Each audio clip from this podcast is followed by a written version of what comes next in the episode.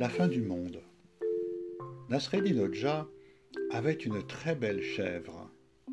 Un jour, des farceurs vinrent lui faire cette proposition. Nasreddin, dans quelques heures, ce sera la fin du monde. Qu'est-ce que tu vas faire de ta chèvre? Tu crois pas que nous pourrions aller à la campagne et la faire rôtir? Ça nous ferait au moins un dernier bon repas. Nasreddin ne les écouta pas. Alors ils revinrent lui faire la proposition. Et cette fois-ci, il finit par se laisser convaincre.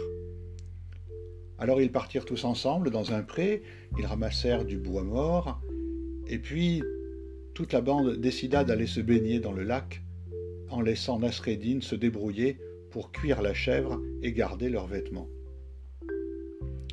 Au bout d'un moment, Nasreddin prit un à un les vêtements et les jeta dans le feu pour l'alimenter. Et lorsque les autres revinrent de leur bain, ils demandèrent où étaient leurs vêtements.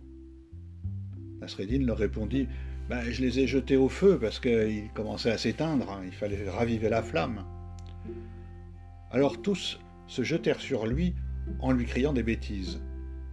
Mais lui, sans perdre son calme, il leur dit Mais quelle importance cela peut-il avoir, puisque la fin du monde doit arriver dans quelques heures